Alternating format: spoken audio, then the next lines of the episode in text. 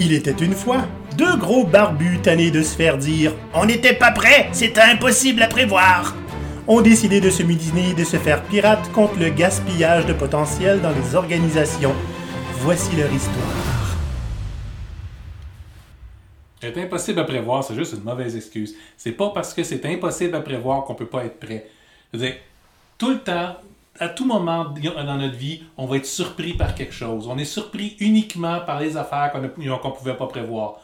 Dans la vie, on peut être certain de juste une affaire, c'est qu'on va être surpris par quelque chose. Salut Olivier. Salut Maurice. On est aujourd'hui le 17 mars 2020 et le Québec est en quarantaine. Personne n'aurait pu prévoir un truc pareil. Une pandémie à la grandeur du monde. À la grandeur du monde. Est-ce que c'est ça qu'on appelle un Black Swan, Maurice? C'est ça qu'on appelle un Black Swan. C'est un événement qui euh, est théoriquement prévisible. Dire, Tout le monde sait qu'on va avoir une pandémie qui va arriver à un moment donné. hein. Mais on n'est jamais prêt quand ça arrive. On n'est pas capable de prévoir exactement quand ça va commencer. Donc tout le monde se retrouve surpris, pogné, les culottes baissées. Ouais.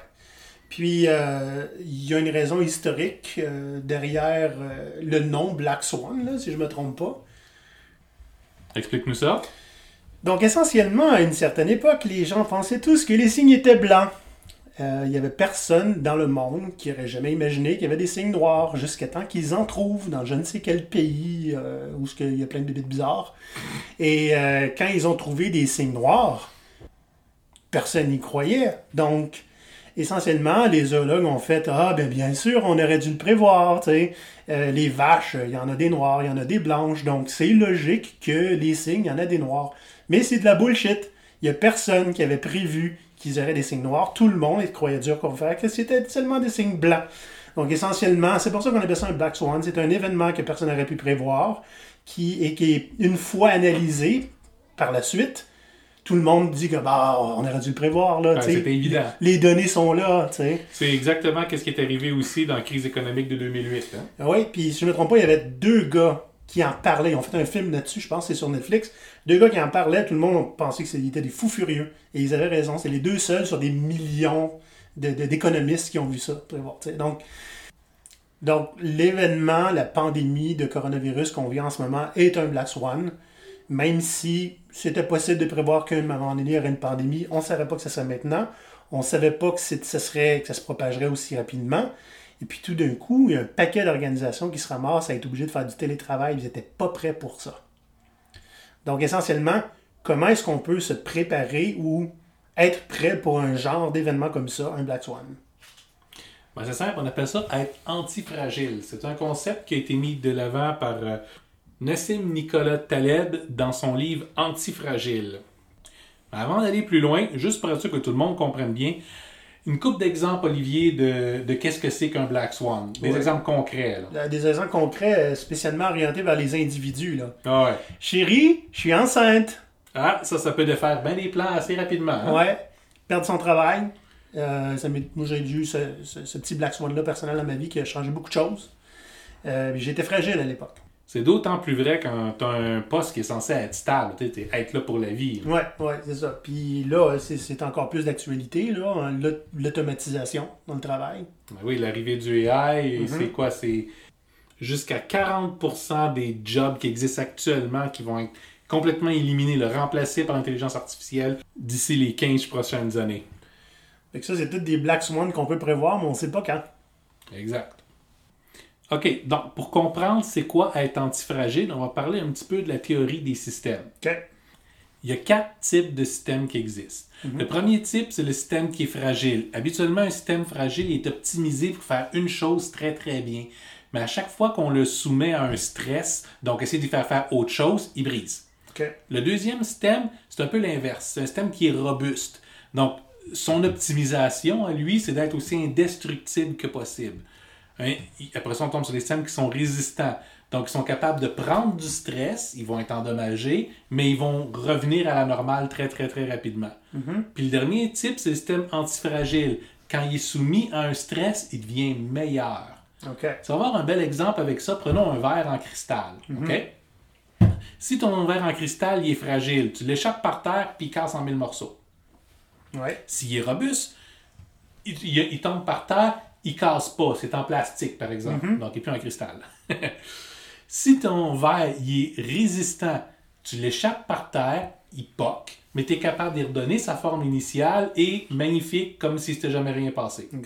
Si ton verre en cristal il est antifragile, tu l'échappes par terre, puis quand tu le ramasses, il est en métal. Il devient Ah, meilleur à cause du choc. OK. Le choc fait qu'il change sa nature d'être, sa raison d'être un peu. Exact. OK. Il évolue avec le stress. Ouais. OK. Bon, on va donner d'autres exemples, hein, parce qu'il n'y a pas juste des verres en cristal dans la vie. Euh, des systèmes fragiles. Hein, voiture de course. Voiture de course, C'est optimisé en tabarnouche, ça va vite. ça va vite, c'est de la mécanique hyper précise. Sur, Ouais. un- sur une piste de course, il n'y a rien qui va réussir à battre ça. Mettez-la dans un pit de sable, et voyez combien de temps va Ouais. durer. Ben, regardez, euh, quand ça se fait une sortie de piste, c'est en mille miettes, Ouais. en quelques secondes. là. Puis si on reste dans les voitures, ben, une ligne de montage qui fait des, euh, des Honda, m'en dit pas de faire des trucks d'un coup. là. Non, ou des motos, ça, ça. ça, ça fonctionnera pas. Ça marchera juste pas. Un exemple que j'aime beaucoup, beaucoup donner, le Titanic. Hey, écoute, le monde en parlait là, comme si c'était la plus belle chose qui avait jamais été montée. Ça va vite, puis il n'a pas été assez agile pour éviter un iceberg qui était dans sa face, essentiellement. Fait qu'il était optimisé pour aller vite, pas pour tourner. Ouais. Donc, euh, des exemples de systèmes robustes. On peut penser à un tank ou à Ouais. une armure de chevalier. Ah. C'est fait pour prendre beaucoup de stress. Donc, son point pour, pour rompre, pour briser, est très très haut. Ça ne veut pas dire qu'il est invincible, mais ça veut dire que ça va en prendre beaucoup. Donc, la façon pour résister à une tempête, c'est juste de l'encaisser. Ouais, ouais, ouais. Ok? Ok. Un bunker? Un bunker, c'est la même chose. Il y a de plus en plus de, de maisons dans les Caraïbes faites comme ça maintenant Ah oui, hein, à cause des Ouais. Dans les systèmes résistants. On peut penser à un écosystème. Il va arriver un stresseur, comme une grosse tempête, par exemple. Le- le- L'écosystème va être détruit, mais des fois, en quelques jours, en quelques semaines, il va, il, il va reprendre de la vie. Il va, il, va- il va se remettre en place normalement. On a déjà des photos des, des, des forêts brûlées là, en Australie qui commencent à repousser. Oui, Ouais. Ou, euh, bon, encore les palmiers hein, qui se penchent puis qui se retrouvent levés après une coupe de, couple de jours de tempête. Mhm. La mousse mémoire, hein, quand on se couche dessus, ça s'écrase puis elle reprend sa forme naturellement. ouais, c'est des bons exemples. ça. Ouais. Antifragile. Ah. C'est un petit peu moins naturel. Hein, on essaie de trouver des exemples là, dans la nature et tout ça. Ben, Il y en a. Le meilleur exemple qu'on a, c'est le corps humain. Mhm. Pensez à faire de l'exercice. C'est essentiellement soumettre votre corps à un stress, puis le rendre plus fort à cause de ça, plus endurant à cause de ça. C'est sûr qu'un système antifragile, c'est pas aussi robuste qu'un système robuste. C'est souvent pas aussi optimisé qu'un système fragile ou pas aussi résistant qu'un système résistant. Mais l'intérêt avec un système antifragile, c'est que le stress va le rendre meilleur. Petit à petit. Exact. Donc, euh, Maurice, on ne courra pas un marathon demain matin? Non. Mais si on se met à faire un demi-kilomètre par jour, euh, puis allonger ça à tous les jours, on, on risque d'être pas mal meilleur à courir. Et éventuellement, Euh, peut-être moins gros aussi. Oui. Et euh, il y a aussi le concept de redondance un peu. Là. Redondance dans des organes, par exemple. Ouais. On a deux poumons, on peut perdre un poumon puis on survit. Exact. Donc ça, c'est une façon d'être antifragile. On voit la même chose euh, dans, certains véhicules où euh, on n'a pas droit à l'erreur. Une navette spatiale, par exemple, ou une fusée, où plusieurs systèmes sont redondants, ceux qui sont le plus à risque. Ouais, tu veux pas que tu veux pas perdre ton oxygène parce que le seul système qui le gère est, en train d'exploser. hein. Puis euh, on parle aussi, ben moi j'avais écrit un article sur le sujet de la carrière antifragile. C'est un, c'est un système social humain. Absolument, ouais. Ça, fonctionne de la même façon. Ouais, donc euh, il y a quelques années, moi, suite à une restructuration, j'ai perdu mon emploi. Et euh, ça a été, je veux dire que ma carrière était fragile à ce moment-là. Euh, en morceaux, même, je dirais. Euh, je me suis attelé à la tâche, j'ai trouvé un autre job et je me suis dit, bon, comment faire en sorte que la prochaine fois que ça arrive, ça soit moins douloureux? Euh, J'étais devenu Scrum Master à cette époque-là. J'ai ajouté tous les Scrum Masters et tous les recruteurs que j'ai trouvés à Montréal sur LinkedIn. J'ai commencé à publier du contenu tu sais, qui était intéressant à ce sujet-là. Et quand c'est arrivé une autre fois, un an plus tard, re-restructuration et re-perte de job, ça n'a même pas fait mal. J'étais robuste, là. OK? Euh, une, une semaine plus tard, j'avais une nouvelle job. Et là, je me suis dit, comment je peux faire pour faire en sorte que si je perds encore ma job, ça va pas juste pas faire de vagues, je vais être dangereux. Je vais aller changer le monde. Essentiellement, je vais devenir antifragile. Puis c'est moi qui est parti finalement. Je l'ai créé mon propre stress. puis je suis parti changer le monde. Puis ça fait que, ben, entre autres, je t'ai rencontré. Puis je suis ici en train de parler avec vous autres. Ah, mais ça, c'est un bel exemple parce qu'on va pouvoir maintenant vous parler de la voie vers l'antifragilité. Comment Ouais. vous, vous pouvez faire, que ce soit en tant qu'individu ou en tant qu'organisation, c'est quoi les, les éléments clés pour devenir antifragile? Ouais. Il y a plusieurs exemples, plusieurs petits trucs qu'on peut vous donner. Mais le premier, je pense que bon, c'est assez clair. Si quelque chose est fragile, c'est parce qu'il est soumis à un stress. Donc, pour être habitué à, à être soumis à un stress, il faut euh, créer un stress contrôlé sur notre propre système. La- Donc, jogger petit à petit, c'est mettre un, un- un stress sur son système. Comment on peut faire ça aussi euh, dans, par exemple, dans une entreprise? Ouais. Tester les limites, développer euh, l'endurance. Voyez qu'est-ce qui fait casser. Sais, On parle beaucoup de l'assurance qualité. L'assurance qualité, c'est pas nécessairement d'avoir un produit parfait, c'est d'avoir d'abord et avant tout un produit qui brise pas en cours de route. Là, si je me trompe pas, Net- Netflix a un bel exemple de ça. Ouais, un bel exemple. Bon, Netflix qui, qui, qui amène du streaming euh, dans, dans des, chez des millions de personnes, ils ont besoin d'avoir un système qui les, qui les abandonnera pas en cours de route. Donc, pour tester euh, leur système, ils se sont donné du stress à eux, mais de façon volontaire et contrôlée. Ils ont un logiciel qui s'appelle Chaos Monkey.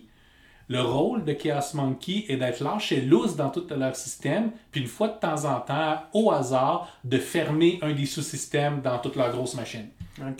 Si jamais le service plante, donc ils savent exactement qu'est-ce qui l'a fait planter, puis sont capables de rendre cette partie-là redondante.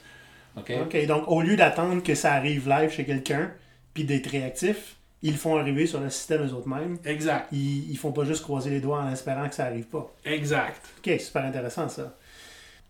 Une autre façon, c'est d'assurer une redondance. Par exemple, en, en entreprise, on peut faire en sorte que certains employés ont des compétences croisées avec d'autres. Donc, s'il y en a un qui disparaît un jour ou l'autre pour une raison quelconque, euh, une autre personne est capable d'immédiatement prendre, prendre son poste. Dans les entreprises les, les, les plus antifragiles, les gens vont souvent travailler en paire. Ouais.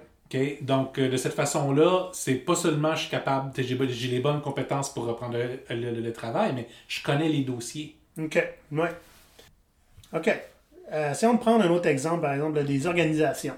OK, Une compagnie, c'est un sale gros système. Ouais. Complexe. Puis, complexe, puis c'est pas rare que quand quoi qui se passe euh, de croche en haut, ça déboule jusqu'en bas. Ouais, si, si quand tu as un problème en haut, ça se répercute jusqu'en bas, c'est que ton entreprise est trop centralisée. Il n'y a pas de décentralisation, il n'y a pas personne capable de prendre ses propres décisions. Donc, en décentralisant le pouvoir, en faisant des réseaux d'équipes, en décentralisant la façon dont les décisions sont, sont prises, essentiellement, on s'immunise à ça. OK. Ça, c'est quelque chose qu'on a déjà parlé, ça. Oui, oui, quand on a parlé des, des, des tendances dans l'épisode 1, c'est en fait euh, les tendances numéro 2 et 6. qui sont La hiérarchie pyramidale vers euh, le réseau d'équipes. Et la sixième qui est l'autorité centralisée vers une prise de décision distribuée. Ah. Une autre approche qui est très importante, c'est celle de simplifier les systèmes. Donc, on- tous les systèmes ont tendance à, à- à gagner des- de l'entropie, devenir de plus en plus complexes, puis de finir par se briser, c'est parce qu'ils sont rendus trop lourds. Parlez-en à tout ce qui est bureaucratique. Eh oui! Donc, l'idée, c'est de faire l'inverse. Ça s'appelle la via negativa. Euh, c'est un concept que Taleb a amené dans son livre Antifragile. T'as des exemples Ouais, pour nous autres? ouais, ben, euh, on parle par exemple euh, quelqu'un qui veut, hein, quelqu'un qui veut commencer à prendre des bonnes habitudes de vie, euh, commencer à manger juste des légumes pendant trois semaines, euh, ça se peut que ton système digère mal ça, littéralement. Euh, on parle dans ce cas-ci, donc peut-être qu'au lieu de prendre huit bonnes habitudes d'un coup, tu pourrais enlever une mauvaise habitude. Donc arrête de manger des chips avant de te coucher. Ouais. C'est similaire pour les organisations. hein. Tout le monde veut devenir agile. Il va avoir les, les avantages que l'agilité va les amener. Mais les entreprises commencent à rendre le système plus complexe avant de faire les changements nécessaires pour que ça fonctionne. OK. Donc, donc, enlever des mauvaises habitudes avant de prendre des bonnes, peut-être réduire le micro-management avant de passer à agile, peut-être réduire la bureaucratie avant de prendre d'autres initiatives. Augmenter l'autonomie des gens. Ouais.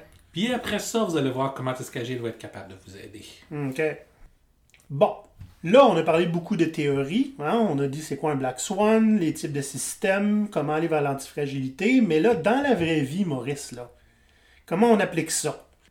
Exact. Là, on a un exemple concret. Là. Euh, Étiez-vous prêt à faire du télétravail ou qu'est-ce qui va arriver si la situation a- elle se perdure pendant des semaines, des Ouais. mois? Juste par exemple, travailler avec les enfants à la maison, c'est déjà un défi. Qu'est-ce qui arrive si les marchés de votre employeur changent tout d'un coup au cours des prochains mois? OK. Comment les entreprises peuvent faire pour devenir antifragiles? Ben, une des difficultés les plus souvent rencontrées, c'est le départ d'un employé. On se retrouve avec un trou dans l'organisation, puis là, il faut qu'on court pour réussir à combler. Quand en fait, la, la- la- la solution est toute simple. Il faut pas qu'il y ait de trou, il faut qu'il y ait de la redondance.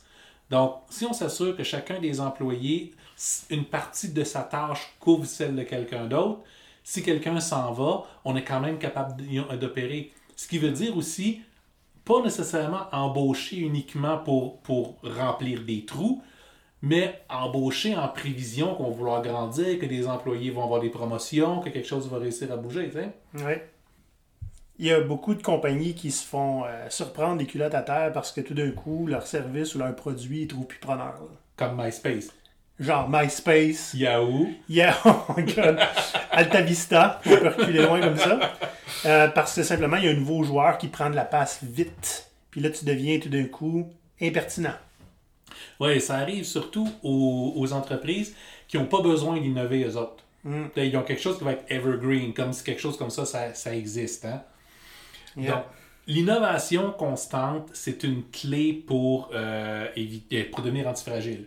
Toujours avoir un autre produit. En fait, c'est euh, Seth Godin qui dit qu'il faut développer nos vaches à lait. Puis Quand on en a une, deux nouvelles, on tue la première. On s'en débarrasse nous-mêmes. On crée notre propre obsolescence. Notre propre stress. hein. On met nous-mêmes le stress sur notre système pour l'augmenter. Parce que si vous avez juste une vache à lait, inquiétez-vous pas, il y a assez de compétition qui veulent la tuer. ouais. OK. euh, nous, ben, euh, nous autres, vrai. On, on s'enligne. Go Pirate. Go Pirate, on s'enligne. euh, Ben, on, on vise l'antifragilité nous-mêmes. On veut avoir plusieurs sources de revenus. Euh, on travaille en ce moment à faire des ateliers pour des entreprises, du coaching autant pour les entreprises que les individus. Euh, on parle de formation en ligne. On a envie de faire des meet-ups, des lunch and learn, des conférences. Essayer de nous arrêter pour le fun. Tout ce qui nous manque, c'est le temps. mais on vise à faire tout ça parce que, ben, non seulement on aime ça, mais on veut pas mettre tous nos œufs dans le même panier. Là, tout ce que tu viens de nommer, là, Ouais. c'est c'est de l'innovation. C'est des expériences contrôlées qu'on fait. Donc, on ne met pas tout notre, tout notre argent, tout notre temps dans une ou autre des approches. On essaie des choses, on voit ce qui marche, on voit ce qui marche pas. Ça, c'est une façon pour, pour une belle. Ce podcast-ci, ça en est un bon exemple. Ouais. C'est une façon pour essayer des choses, pour innover sans prendre trop de risques. Les gens, souvent, ont peur avec l'innovation. Ça va me coûter des millions, puis on verra peut-être des résultats au bout de ça. Il n'y a pas de raison à ça. L'innovation, c'est quelque chose qu'on fait constamment. Un paquet de petits paris, on en prend des douzaines, puis on les élimine autant aussi rapidement qu'on voit il y a un qui ne fonctionne pas. La seule règle avec ça, puis c'en est une que, que Taleb nous dit, il faut pas que nos paris euh, passent au-delà de notre euh, seuil de tolérance. C'est-à-dire que si tous les paris qu'on prend échouent, ça ne devrait pas nous mettre à terre quand même. OK. Puis, est-ce que c'est pas d'ailleurs un problème des organisations quand ils veulent prendre une décision? Ils veulent qu'elle soit la bonne décision, qui va être bonne pour toujours. Alors que les petites expériences contrôlées, ça t'empêche justement de faire ça.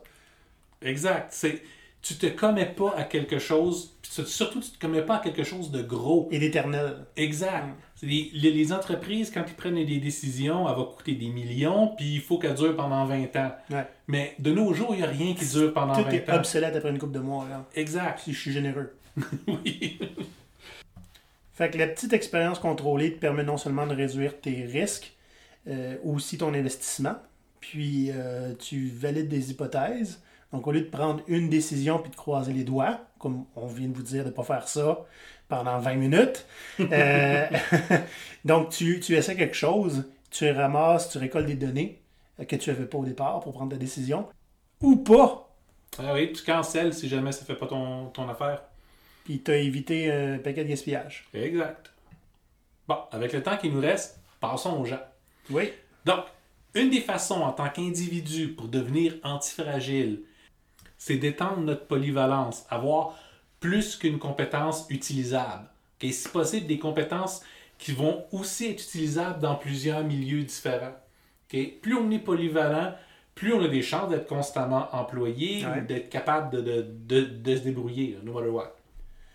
Puis, euh, restez connecté avec votre réseau, développer des liens, des liens humains, pas juste ajouter du monde sans leur parler, OK? Essayez d'aider les gens, faites en sorte d'être impossible à ignorer pour eux, aidez-les. Mettez-vous au service de votre réseau, vous allez voir que ça fait toute une différence quand c'est vous qui allez avoir besoin des autres. Puis faites-vous connaître, il y a assez de réseaux sociaux, de plateformes de blogs, YouTube est accessible. Faites en sorte qu'on vous voit. Vous allez arrêter de courir après les jobs, c'est les jobs qui vont vous courir après. Soyez impossible à ignorer. Voilà. Un autre élément, comme pour les entreprises, pensez à la multiplication des revenus. Mhm. OK? Ça peut être, vous avez votre job à temps plein, vous écrivez un livre d'un côté, vous avez une petite entreprise de l'autre. Donc, Un petit revenu passif par-ci par-là. oui, Mhm. des fois, c'est un revenu qui va quand même être actif, Ah ouais, mais- mais au moins, plus vous êtes diversifié, plus vous avez le contrôle là-dessus. OK? Euh, un autre point aussi, quand on parle de choisir un métier aujourd'hui, c'est rendu euh, difficile. Donc, des métiers, il y en a certains qui vont être remplacés entièrement par des machines Ouais. bientôt, puis d'autres qui vont, qui vont juste devenir redondants. Donc, demandez-vous qu'est-ce que les gens vont continuer à avoir besoin pendant longtemps, puis qui n'est pas facilement remplaçable par une machine? C'est pas, c'est, c'est pas avoir l'air idiot, là, mais quoi faire? Dire, Ouais. Avant qu'il y ait une machine Ouais. qui vienne me couper les cheveux, ben, je veux dire, Bon, J'en ai pas beaucoup. Mais euh, c'est c'est un métier qui va rester d'actualité pendant encore longtemps. Des métiers avec une interaction sociale aussi, la créativité. de créativité. Les machines, ça va prendre un petit bout de temps avant qu'elles soient capables de remplacer Ouais. ça. OK.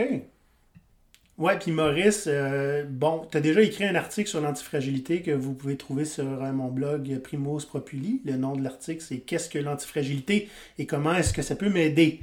Euh, tu dis aussi, euh, c'est important de suivre notre instinct. Euh, je te cite.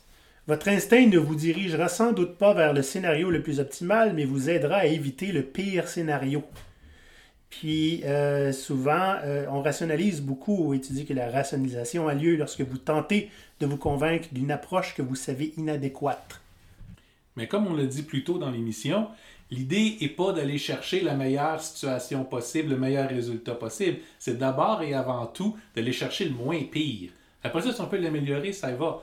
Mais si on vise le moins pire, on se sécurise. Puis sur assez d'essais, sur une assez longue distance, euh, ça va nous payer en bout de ligne. Ouais. Merci Maurice. Merci Olivier. Donc, euh, écoutez, si vous avez des questions sur l'antifragilité ou comment appliquer ça dans votre contexte, n'hésitez pas à nous contacter sur la page LinkedIn de GoPirate. Si vous êtes une entreprise, euh, n'hésitez pas à nous contacter. Ça va nous faire plaisir de, de passer une petite demi-heure au téléphone avec vous. Donc, euh, contactez-nous, puis on va se réserver du temps pour vous parler. Sur ce, profitez bien de votre quarantaine, passez du temps avec vos enfants et bon Black Swan tout le monde. bye bye.